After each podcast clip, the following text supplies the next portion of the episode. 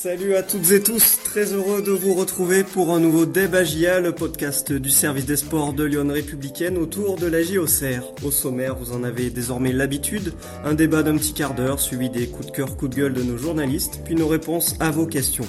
Sera également dévoilé avant de se quitter le regagnant de notre jeu de pronostic. Pour débattre sur ce neuvième débat de la saison, j'ai à mes côtés Hugo Borel et Julien Benboli. Messieurs, est-ce que vous êtes en forme? Bah, bonjour Florent, bonjour à tous. Euh, ça va pas trop mal. Euh, nul encourageant de la GIA, donc on, on suit la tendance. Euh, ça va plutôt bien. Julien, tu partages le sentiment d'Hugo, ça va bien aussi? Ouais, ça va pas trop mal. Euh, content de retrouver le débat GIA, puisque bah on s'excuse encore. Hein, la, la, semaine passée, l'actualité euh, nous a contraint de, bah, de, de devoir ajourner et on n'a pas pu le faire, évidemment, avec l'éviction de, de Jean-Marc Furlan. Mais donc au moins content de, de se retrouver. effectivement, ce, ce point contre Nice, je pense, est un bon sujet de discussion. Bon, mais ce débat GIA va être d'autant plus attendu puisqu'il avait été mis en pause la semaine dernière. Alors la GIA, vous l'avez compris, a réussi dimanche à refaire tourner son compteur points avec un match nul 1-1 contre Nice à domicile. Encore mené rapidement au score revient un but de Delors. Les Océans ont réussi à sauver un point en égalisant par l'intermédiaire de D'Acosta de la tête sur un corner d'Autrette. Notre thématique du jour sera la suivante. Après le match nul contre Nice, la GIA doit-elle rester en 4-2-3-1 Alors on va commencer par une petite prise de température. Hugo, peut-être si tu veux te lancer Rapidement. Honnêtement, je sais pas si elle doit rester en 4-2-3-1. Ce qui est sûr, c'est que face à Nice, le 4-2-3-1, euh, il y a eu des enseignements plutôt positifs à, à tirer de ce, ce schéma.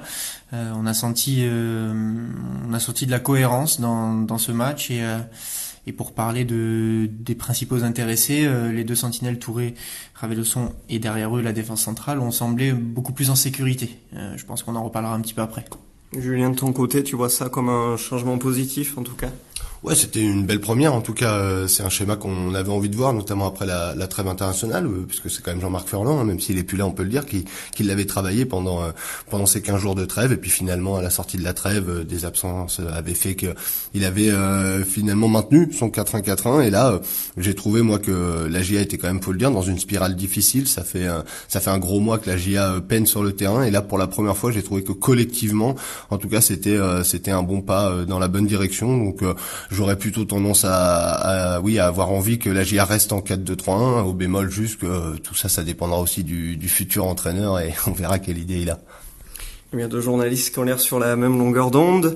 Après le match nul contre Nice, la GIA doit-elle rester en 4-2-3-1 pardon Si l'on se pose cette question aujourd'hui, c'est que le principal changement impulsé par Michel Padovani dimanche au coup d'envoi a donc été la mise en place d'un 4-2-3-1, longtemps travaillé par son prédécesseur Jean-Marc Furlan, mais qui n'avait finalement jamais été mis en place cette saison en Ligue 1. Alors, euh, qu'a apporté ce nouveau dispositif aux Auxerrois? Euh, Réponse avec leur capitaine Birama Touré au sortir de la rencontre face aux Aiglons. On écoute donc Birama Touré. Plus de stabilité, il y a Ryan qui a fait un très bon match. Et euh, voilà, c'est, ça permet de garder un équilibre pour l'équipe. Les joueurs de devant ont pu s'exprimer plus parce que voilà, derrière, ils avaient les quatre défenseurs plus deux milieux de terrain pour pour euh, stopper les contres. Donc, euh, donc voilà, ça a été, ça a été très bien aujourd'hui. On ne sait pas si on va continuer comme ça, mais voilà, si, si jamais on doit continuer à jouer à 2-6, il faut garder ce qu'on a fait de, ce qu'on a fait de bien aujourd'hui. Plus de stabilité défensive. Alors, est-ce que c'est le principal point fort dégagé par la GIA contre Nice dimanche, messieurs? Bah, En tout cas, euh, visuellement, on a, on a eu l'impression que, que la GIA était, était plus solide, euh, mis à part sur, euh, sur le but niçois où bah, c'est plus à cause de, de passivité d'erreur individuelle donc c'est Quentin Bernard et, Ryan Raveloson qui ont été un peu un peu statiques sur sur le rush de, de Marcus Thuram qui après sert, sert Andy Delors euh, Kefren, pardon, Kefren Thuram. Euh, merci de me, me, corriger. Et mis à part ça, il n'y a pas eu d'énormes occasions niçoises. Michel Padovani s'en féliciter pardon, en conférence de presse d'après-match. Effectivement, euh, la GIA s'est montrée solide. Et là où elle pouvait euh, subir beaucoup d'occasions sur des contre-attaques, on, on, a vu que les, les deux milieux défensifs, euh, Birama Touré et Ryan Raveloson, avaient une réelle utilité et protégeaient leur, globalement leur défense et, et Benoît Costil. Ouais, ce nouveau système de jeu, il était surtout mis en place dans un premier temps pour se rassurer défensivement en tout cas. Le Michel Padovani l'a dit hein, pour son intérim. Voilà, sa première volonté, c'était d'essayer d'offrir, en tout cas, plus de sécurité, plus de solidité à cette équipe, et c'est passé par ce 4-2-3-1. Alors, je rectifie, on fait que de dire c'est la première. C'est entre guillemets la première parce que on occulte souvent la première journée où la GIA jouait en 4-2-3-1 à Lille. Bon, je reconnais qu'après trois minutes, on s'en moquait un peu du schéma puisque la GIA avait déjà volé en éclats. Mais euh, voilà, à, l'époque, le, duo Touré Mchangame avait pas du tout fonctionné. Donc là, c'est la première fois avec euh, Raveloson qui est arrivé depuis comme potentiellement ce deuxième profil un peu défensif euh, que la GIA euh, cherchait. Donc euh, en tout cas oui c'est un bon pas en avant parce que notamment Hugo l'a dit, la GIA je pense pas que ça ait réglé tous ses problèmes défensifs, mais en tout cas sur les attaques rapides niçoises qui aurait pu être quand même un danger énorme puisque leur schéma il est là-dessus aussi, hein, ce 3-5-2 avec des joueurs qui peuvent exploser devant. Et eh ben en fait ils ont eu beaucoup de mal à trouver une verticalité rapidement et c'était un peu le problème de la GIA d'être d'avoir cette porosité qui permettait aux adversaires de les transpercer comme euh, face à Lorient si les gens se rappellent bien. C'était euh, vague sur vague attaque rapide sur attaque rapide. Et ben je pense que le 4-2-3-1 a permis au moins face à une équipe qui pourtant maîtrise euh, cet exercice et ben ça l'a ça l'a bloqué. Je pense que ça a aussi offert aux Auxerrois indirectement cette sécurité pas forcément dans le jeu mais en fait même mentale de se dire on craint un peu moins à la perte du ballon donc on peut aussi entre guillemets essayer de tenter un peu plus monter. Et je crois que c'est l'ensemble qui a offert à, à la GA une, une prestation aussi bien défensivement qu'offensivement, un peu plus cohérente que ces dernières semaines. Voilà, parce que je, me permets, Florent, mais euh, on a entendu Birama Touré euh, parler de, la sérénité défensive que ça avait apporté. Et Julien l'a dit, offensivement aussi, ça a permis de, vraiment libérer les, quatre offensifs, donc Hamza Saki, euh, Mathias Autret, Lachine Sinayuko et Nuno D'Acosta devant. on les a sentis, même si évidemment ça, a pris un petit peu de temps. La deuxième mi-temps était plus intéressante que la première, parce qu'il faut forcément trouver ses marques dans ce nouveau dispositif. Mais on a senti qu'il y avait un peu plus de, de liberté et que pour le coup c'est un peu la question. Est-ce que ça a de l'avenir? Euh, Probablement. Mais oui, du coup, Hugo, je voulais enchaîner par ça. On parle de l'aspect défensif, mais de l'autre côté du terrain, la GIA, elle a inscrit un but donc par euh, Nuno D'Acosta qui est aligné en pointe de l'attaque. Mais elle a aussi réussi à être un peu plus dangereuse que lors de ses dernières rencontres. Là aussi, il y a, il y a un petit vent nouveau insufflé par ce système offensivement. Oui, bah alors après ça peut être par plein de choses. Hein. Je pense que mettre Nuno d'Acosta en pointe a été une bonne idée aussi. Hein. Euh, on l'a trouvé quand même beaucoup plus actif, beaucoup plus euh, convaincant que que Nyang euh, ces dernières semaines.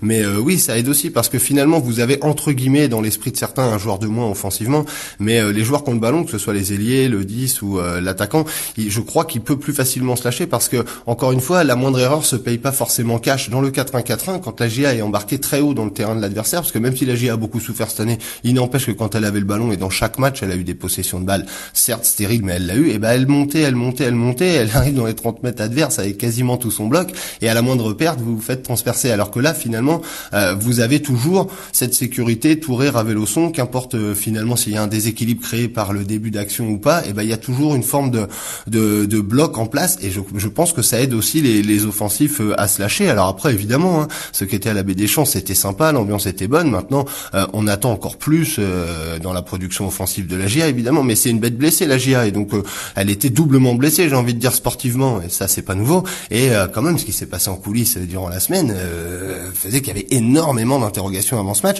et réussir à sortir cette prestation des deux côtés du terrain après une telle semaine, moi je trouve que c'est oui, c'est encourageant. Mais pour rebondir sur ce que tu dis, Julien, pour pas trahir de secret, tous les deux, on, se faisait la réflexion pendant le match. En, première mi-temps, on se demandait comment la GIA pouvait avoir des occasions, si ce n'est sur coup de pied arrêté. Et juste après, il y, a eu, il y a eu ce but, mais en deuxième période, on il y a eu plus de situations, plus d'allants. C'est ce qui me fait dire et d'être. Euh, c'est pour ça peut-être qu'on est sur cette note d'optimisme, mais que pour la suite, si, si ce système est travaillé et que les Auxerrois ont des repères là-dedans, Mathias Autrette en, en parlait euh, après le match. Il disait qu'au début, il avait pas eu trop de ballons, il se frustrait un petit peu parce que c'est des passes dans le cœur du jeu. Euh, pour le trouver lui qui était en meneur de jeu que interdisait euh, Jean-Marc Furlan. Il voulait pas que le ballon soit perdu dans cette zone. Donc forcément, faut trouver des nouveaux repères et, prendre un peu des risques. Et il le disait, pour marquer, il faut prendre des risques. Donc ça, tout ça, si ça s'imbrique bien, ça peut être intéressant pour la suite. Et oui, euh, concernant toujours ce 4-2-3-1, il y a justement le meneur de jeu Mathias Sautrette qui était un peu moins dithyrambique et il soulignait au moins autant un changement d'état d'esprit à l'origine de la bonne prestation collective de dimanche. On l'écoute à ce sujet. Je suis pas convaincu de ça. au fond de moi, je me dis que 1 6 2 8 tu défends à 3, 2 6 tu défends à 2. Donc même si c'est vrai que c'est deux rôles, euh, Ryan a un rôle euh, défensif avec beaucoup d'impact, il récupère un paquet de ballons et c'est c'est un solide, un peu comme Birama. C'est quand c'est moi et Hamza en 8, on est beaucoup moins dans ce rôle-là, même si on récupère des ballons. Mais euh, je sais pas si c'est ça ou si c'est. Euh, vous savez, quand on se sent en danger, il y, a, un petit peu plus de solidarité, un peu plus de, concentration sur ce genre de choses. Et euh, je sais pas si c'est un des deux éléments ou si c'est les deux éléments réunis qui font qu'on a été plus solide. Mais j'ai senti aussi, comme vous et comme beaucoup de monde, je pense, le, plus, de, plus de sérénité et plus de, plus de force derrière. Alors on évoque depuis le début ce nouveau plan de jeu salvateur, mais est-ce que vous partagez l'avis de Mathias Sautrette il y a aussi eu surtout de meilleurs ingrédients en termes de motivation et de solidarité par les Auxerrois contre Nice? Déjà, moi, il y a une chose que je partage absolument pas euh, avec Mathias Autrette, c'est qu'il a l'air de, de, de, de, parler de l'aspect défensif comme si euh, c'était forcément sur euh, sur des attaques placées. Là, là où je l'enjoins, c'est que si c'est sur une attaque placée, que ce soit 4-1-4-1, 4-2-3-1, c'est exactement la même chose, puisque le bloc se remet en place, ça fait presque une ligne de 4, une ligne de 5 et un attaquant devant. Donc là, il n'y a pas de problème. Mais comme on le dit depuis le début, là où le 4-2-3-1 est, est, salvateur, pour le coup, c'est sur les attaques rapides, les contres concédés. Et là, je suis désolé, sur les contres, c'est pas du tout la même chose d'avoir 2-8 avec un 6 ou d'avoir 2-6 avec un 10. Puisque là, pour le coup, dans le bloc, vous avez toujours, qu'importe ce que font les latéraux, les deux centraux et les deux récupérateurs qui sont en place. Donc ça met quand même quatre joueurs qui sont très vite à stopper l'action. Donc sur les attaques rapides adverses, là où la GIA avait tendance à se faire transpercer, je trouve qu'au contraire, ça a été euh, un pas en avant. Ensuite, pour revenir sur ce que dit euh, Mathias Autrette, euh, il le sait mieux que nous. Je veux dire, il y a que lui qui peut juger est-ce que c'est aussi mentalement dans l'état d'esprit que, que la GIA a fait a, a été un peu plus à la hauteur face au Nice soit, il semblerait quand même effectivement que à la suite des événements euh, marquants de la semaine, euh, il y a eu peut-être pas encore un électrochoc, mais quand même une prise de conscience. Et, euh, il y a eu, c'est quoi, c'est Julien Janvier qui parlait lui d'un sursaut d'orgueil. Voilà, il s'est passé quelque chose. Forcément, quand vous êtes piqué comme ça, c'est tout le monde était un peu sous le choc de l'éviction de Jean-Marc Ferland. Donc ça, il y a eu une réaction sur le terrain. Donc effectivement, il y a le système, mais il y a les joueurs.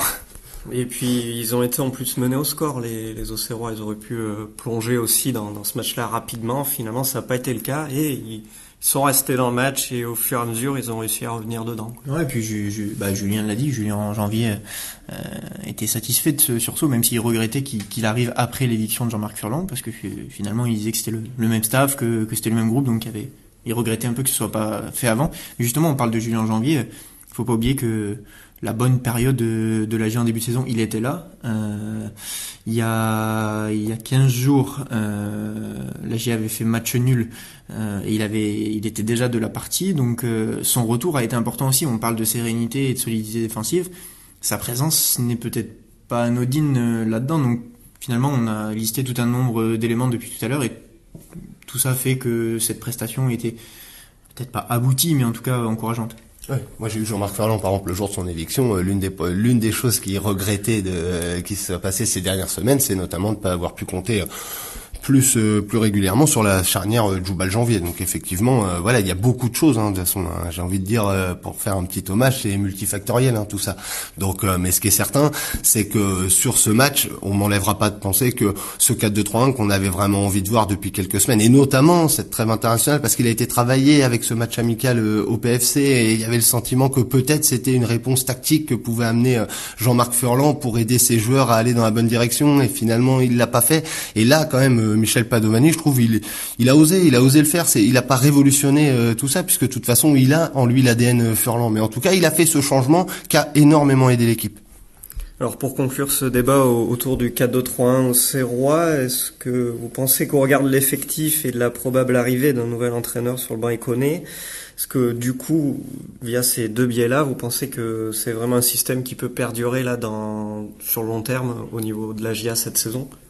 Euh, honnêtement, j'en sais rien. Euh, T'as posé la question, mais euh, là, si, si, Michel Padovani est sur le banc à, euh, à Reims dimanche, il devrait être reconduit ce, ce 4-2-3-1. Je pense que il a été séduit autant que, que le public au Serrois, donc il devrait pas y avoir de raison que ça change.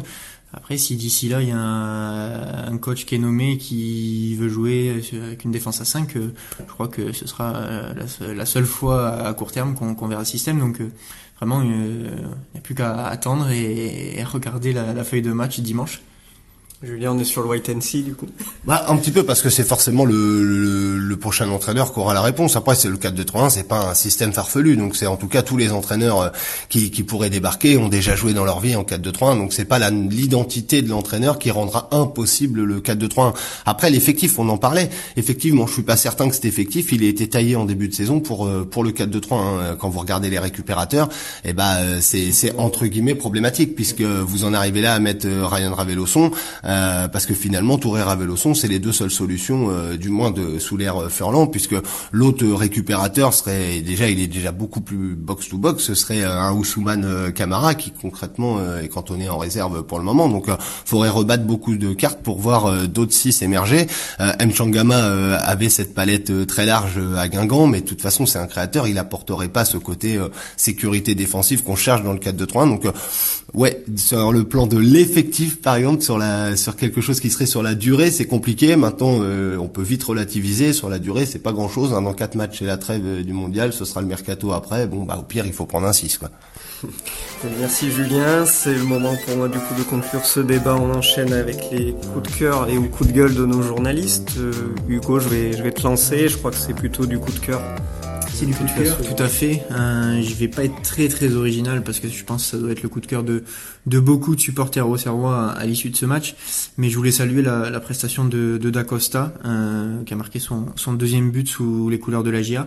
Et au-delà de son but qui est évidemment très important, euh, c'est une nouvelle fois sa, sa débauche d'énergie qui, qui a salué. Euh, voilà, il a multiplié en, en tant qu'attaquant de pointe, euh, il aurait pu se, se, se se défaire un peu de ses tâches défensives et ça n'a pas du tout été le cas. Euh, on l'a vu revenir à de nombreuses reprises et pour le coup on parle de des deux 6 et de la défense depuis tout à l'heure euh, qu'ils ont apporté de la sérénité, de la solidité. Euh, des retours comme ceux qu'a effectué Nuno da Costa, ça aide aussi et je pense que ça insuffle ça a valeur d'exemple pour tout pour tout le, le, groupe, les 11 joueurs qui sont sur le terrain, enfin les 10 parce que Benoît Costil a pas beaucoup d'efforts défensifs à faire, mais voilà, je voulais saluer cette performance. Et Nuno de Costa, du coup, peut-être aussi aligné à, son poste préférentiel, ça, ça a aussi pesé sur les débats. Julien, on enchaîne avec toi, coup de cœur ou coup de gueule? Ce sera un coup de cœur hein, pour être euh, quand même. C'est la semaine s'est plutôt bien terminée après avoir euh, débuté par euh, un peu un coup de tonnerre. Donc moi je veux tirer mon chapeau à Michel Padovani. c'est jamais évident de devoir faire un intérim. c'est jamais évident quand vous êtes le fidèle adjoint de, de celui qui a été viré. Faut le dire. 11 ans qui, qui partage le banc avec Jean-Marc Furlan et quand, quand, quand Jean-Marc doit paraître est viré, on se tourne vers lui, on lui demande. C'est pas simple émotionnellement pour lui. Ça a dû être très compliqué Ça l'est d'autant plus que il s'en est pas caché en conf de presse c'est pas une mission qu'il aime, c'est pas une mission qu'il a envie de faire durablement. Il sait, lui, il le dit avec beaucoup d'humilité, qu'il n'a pas les qualités requises euh, pour être entraîneur principal sur la durée et que la pression inhérente à cette fonction, il pourra pas la tenir euh, bien longtemps. Et malgré tout, bah, il, a pris sur lui, il a fait euh, la semaine d'entraînement, il a réussi un peu à laver les têtes, à parler aux joueurs et, et qu'on le veuille ou non, il a réussi à les impacter de manière positive pour au moins finir la semaine sur sur une bonne note. La preuve, on en a parlé pendant un quart d'heure, on a l'impression qu'il y a quelque chose à bâtir là-dessus. Et bah, faut remercier euh, Michel Padovani. On ne sait pas encore euh, quel sera son avenir, s'il restera au club avec le futur coach ou pas. Mais en tout cas, euh, il aura été au bout de sa mission vraiment avec beaucoup de dignité. puisque je me permets, mais Julien ne l'a pas dit. Hein. Il en a souri en conférence de presse, mais il était épuisé. Hein. Il était vraiment lessivé. Il est sorti de ce match lessivé. Il avait très mal dormi la veille, donc nul doute que ça lui a demandé beaucoup de d'investissement pour pour aboutir à, ce qu'a dit Julien. Je partageais à Pado. on, on, va enchaîner avec euh, votre moment, c'est nos réponses à vos questions. Alors euh, bah voilà, pour tout vous dire, on a un peu tapé dans le mille puisque notre thématique du jour euh, découlait sur pas mal de questions que vous nous avez soumises. On vous laissera donc vous faire votre avis après avoir écouté notre débat. Alors sans surprise, par contre, la majorité du reste de vos interrogations concernait le dossier Jean-Marc Furlan, qui pour rappel a été mis à pied de sa fonction d'entraîneur de l'AGIA par ses dirigeants mardi dernier aux alentours de midi. Euh, première question d'Anthony, pourquoi la direction n'a-t-elle pas laissé plus de temps à Jean-Marc Furlan, sachant qu'un nouvel entraîneur prendra aussi du temps pour imposer sa méthode et constituer son effectif? Et est-ce que les dissensions entre la direction et le coach n'expliqueraient pas mieux son éviction plutôt que les résultats? Bon, j'ai été un peu long, mais voilà. Qu'est-ce qu'on peut répondre à Anthony Il y a plusieurs choses, mais la première des choses, on est obligé de le dire, hein, c'est euh, le cadre légal euh, de la décision. Euh, là, on parle, Anthony parle que du sportif, comme si Jean-Marc Furlan avait finalement été écarté, viré pour la défaite à Clermont. C'est pas ça la raison légale. c'est évidemment, et ça n'a échappé à personne, sa sortie sous aux airs de dérapage, hein, avec ce premier doigt d'honneur qui lui a valu un rouge, et derrière, à nouveau deux doigts d'honneur envers le public, et son son incapacité à s'excuser derrière, puisque ni en conférence de presse, ni le soir même lorsque le club sera communiqué, ni le lendemain, le lundi, alors qu'il se passe rien et, que visiblement quelques personnes du club lui font comprendre qu'il faudrait s'excuser. Bon voilà, il a jamais fait marche arrière et c'est pour ce geste et euh, pour avoir mis voilà à mal entre guillemets l'image du club qu'il est écarté. Alors évidemment, ce geste euh, au sein d'un club qui serait euh, huitième du championnat et pas sur cette série de résultats, certainement que ça aurait pas abouti à, à un licenciement. Donc on est d'accord qu'il y a un peu des deux, mais faut pas oublier le geste, je trouve, au moment d'expliquer le, le pourquoi euh, Jean-Marc Furlan a été mis à pied. Alors, ce geste, euh, ben, Yves euh, se demande si finalement il n'était pas prémédité carrément par Jean-Marc Furlan. Est-ce qu'il sentait déjà la fin de son histoire au CER Et surtout, est-ce que les rapports avec le propriétaire s'étaient dégradés? Donc oui, nous on sait que depuis quelque temps quand même ça ça chauffait pas mal et il y avait des antécédents qui faisaient que ça a été la, la goutte d'eau qui a fait déborder le vase, si on peut dire. Oui, après, euh, pour répondre à la première question, est-ce que c'était prémédité? Il n'y a qu'une seule personne qui le sait, c'est Jean-Marc Furlan. Euh, je me permettrai pas de parler en son nom. Euh, donc, euh, donc voilà. Après, pour ce qui est de, des dirigeants, là, on parle de, de relations humaines. Donc, encore une fois, là non plus, je peux pas m'engager. En tout cas, sportivement, les mauvais résultats ont, ont fait qu'il est il a sûrement eu de la pression, qui a peut-être eu un impact sur euh, sur son comportement euh, à Clermont.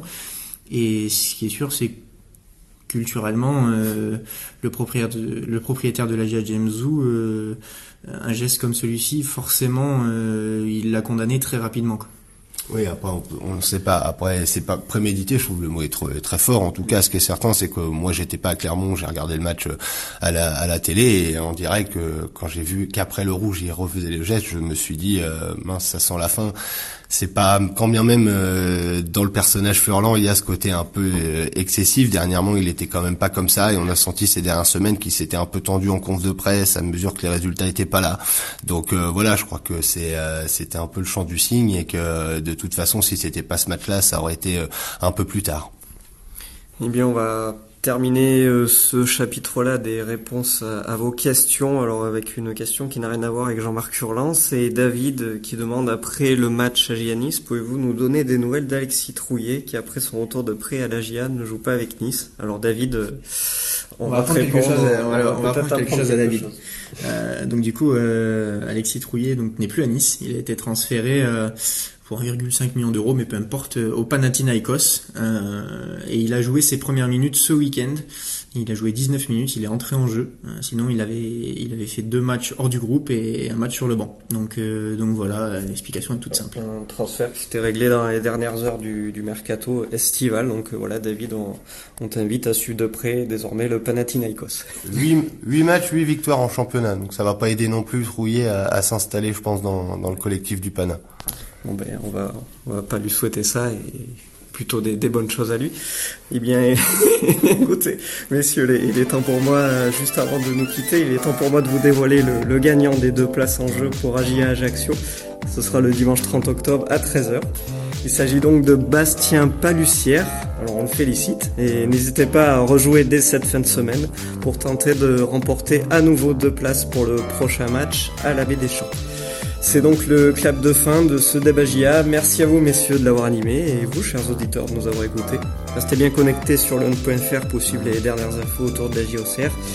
Et n'hésitez surtout pas à vous abonner à notre newsletter jour de match. Euh, d'ici là, bonne semaine à tous et à très bientôt. Merci bien, bonne semaine à tous. À bientôt.